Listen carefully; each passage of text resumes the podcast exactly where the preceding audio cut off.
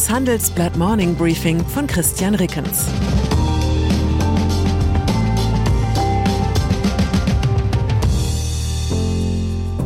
Guten Morgen allerseits.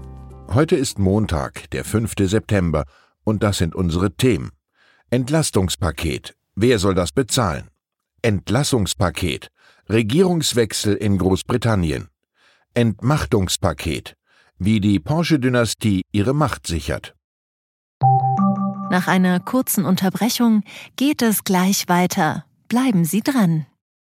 Die Welt steht vor gewaltigen Herausforderungen. Zum einen die Energiewende voranzutreiben und gleichzeitig den Klimawandel einzudämmen. Und auch der Energieträger Wasserstoff gewinnt weltweit immer mehr an Bedeutung. Doch wie geht es weiter? Erfahren Sie mehr auf dem Handelsblatt Wasserstoffgipfel 2024 am 12. und 13. Juni in Essen. Infos unter handelsblatt-wasserstoffgipfel.de. Mit dem Vorteilscode Wasserstoff 2024 erhalten Sie einen Rabatt von 15% auf die Tickets. Entlastungspaket. Viele Reaktionen auf das Entlastungspaket der Ampelkoalition erinnern an die Verzweiflungspädagogik, wie man sie angeblich an einschlägigen Brennpunktschulen praktiziert. Wenn dort alle pünktlich zur Klausur erscheinen, keiner ein leeres Blatt abgibt und man sich in der Pause weder prügelt noch Drogen konsumiert, gilt das als großer Erfolg. Auch das in Berlin geschnürte Paket reicht in den Augen vieler Journalistenkollegen offenbar für eine gesicherte Versetzung.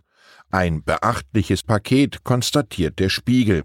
Das neue Entlastungspaket zeigt, dass die Koalition handlungsfähig ist, lobt die Süddeutsche Zeitung. Mir persönlich fällt es schwer, in diese gut gemacht Rhetorik einzustimmen. Ich sehe vor allem ein Paket, das Milliardensummen innerhalb der Mittelschicht hin und her schiebt. Den wirklich von steigenden Energiepreisen gebeutelten wird nicht so zielgenau geholfen, wie es eigentlich nötig wäre. Bestes Beispiel sind 300 Euro pauschal für jeden Rentner und jede Rentnerin, ganz so, als bestünde diese Bevölkerungsgruppe noch immer aus ehemaligen Trümmerfrauen, die an Margarinebroten nagen.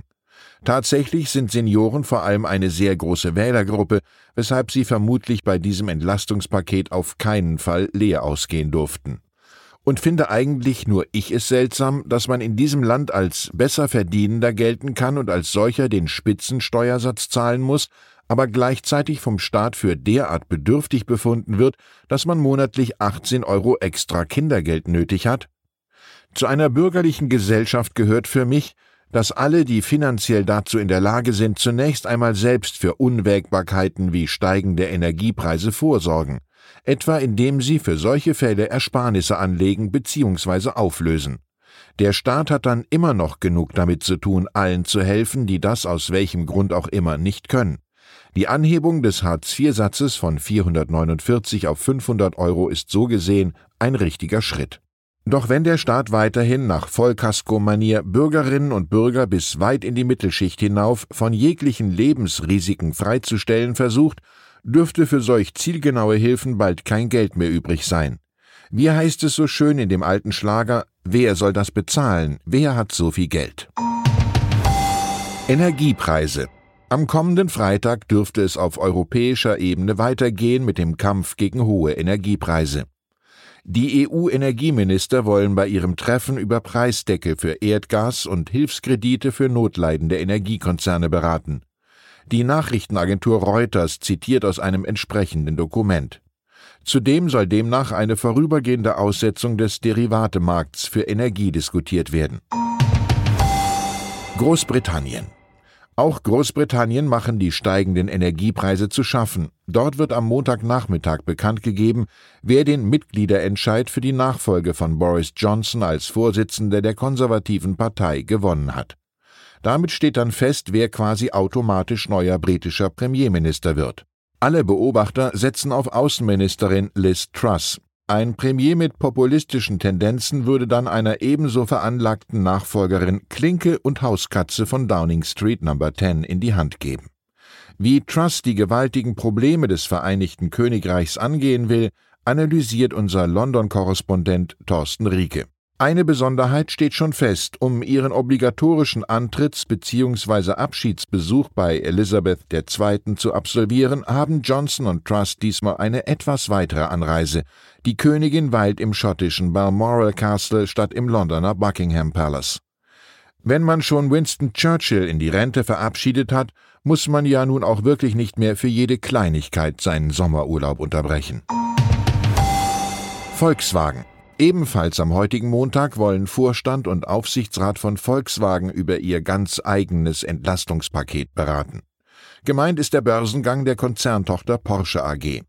Er soll mindestens 60 Milliarden Euro einbringen und frühestens Ende September stattfinden, wie unsere Reporter Stefan Menzel und Arno Schütze erfahren haben. Der vermutlich größte deutsche Börsengang des Jahres wird auch unter dem Gesichtspunkt der Corporate Governance etwas für Feinschmecker so will Volkswagen vorher noch schnell eine Sperrminorität an der Porsche AG an die Familienholding Porsche SE verkaufen. Die externen Porsche-Aktionäre sollen sich derweils mit stimmrechtslosen Vorzugsaktien begnügen. Merke, Aktionärsdemokratie ist eine feine Sache, solange man dabei unter sich bleibt. Und dann ist da noch das Doppeldenkmal, das seit dem Wochenende die Münchner Freiheit im Herzen von Schwabing ziert. Helmut Dietl, der Regisseur, und Helmut Fischer, der Schauspieler, sitzen dort nun wieder vereint am Kaffeehaustisch. Gemeinsam haben sie uns neben anderen Würdigungen des Münchner Lebensgefühls den Monaco-Franze geschenkt, jenen Longdrink aus Leichtlebigkeit und Schwermut, der in Dietls Film immer ein bisschen eleganter aussah als in der Realität. Ich bin selbst gerade in München eingetroffen, wo ich beim Summercamp der Handelsblatt Media Group dabei sein darf, einem zweitägigen Event rund um die Themen Innovation und Kollaboration. Mehr dazu morgen an dieser Stelle.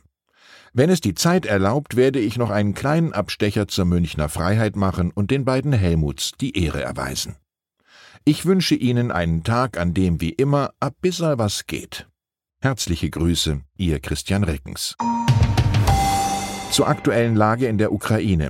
In der sich abzeichnenden Gas- und Stromkrise in Europa will die Ukraine mit Atomstrom helfen. Wir sind bereit, unsere Exporte auf Deutschland zu erweitern, sagte der ukrainische Premierminister Denis Schmihal am Rande seines Deutschlandbesuchs.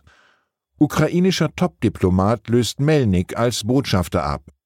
Oleksiy Makejew wird an Andriy Melniks Platz rücken. Er bekleidete zuletzt verschiedene Posten in der ukrainischen Regierung und war schon einmal in der Botschaft in Berlin tätig. Weitere Nachrichten finden Sie fortlaufend auf handelsblatt.com/Ukraine.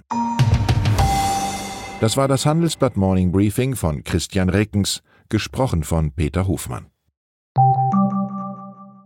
Die deutsche Wirtschaft steht am Scheideweg. Um wettbewerbsfähig zu bleiben, müssen Unternehmen wichtige Transformationen anstoßen. Ab dem 24. April diskutiert die Restrukturierungsbranche Strategien für die Zukunft von Unternehmen. Mit dabei sind unter anderem Dr. Thomas de Maizière, Evelyn Freitag und Professor Dr. Ulrike Malmendier. Mit dem Vorteilscode Restrukturierung 24 erhalten Sie 15% Rabatt. Alle Informationen finden Sie auf handelsblatt-restrukturierung.de.